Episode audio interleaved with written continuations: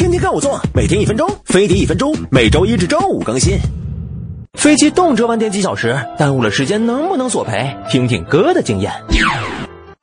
因天气因素、突发事件、空中管制、安检、旅客不愿上下机引起的延误，没有赔偿。因航空公司自己的原因造成航班变更、延误、取消，是有补偿规定的。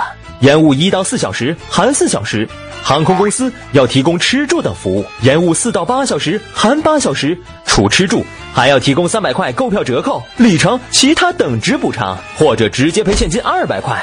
超过八小时的，除了吃住，还要提供价值四百五十块的购票折扣、里程、其他等值补偿，或者现金三百块。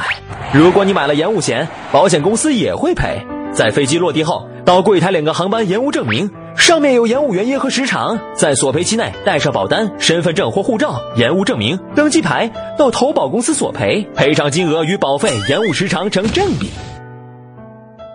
嘿，哥们儿，飞机延误是常事儿，放松。安利你们一部电影，特适合在机场看。汤姆汉克斯主演的《幸福终点站》，人被困机场九个多月呢，既来之则安之，说不定收获一段奇缘呢。顺便扫扫二维码，关注飞碟说微博、微信，再也不怕无聊了。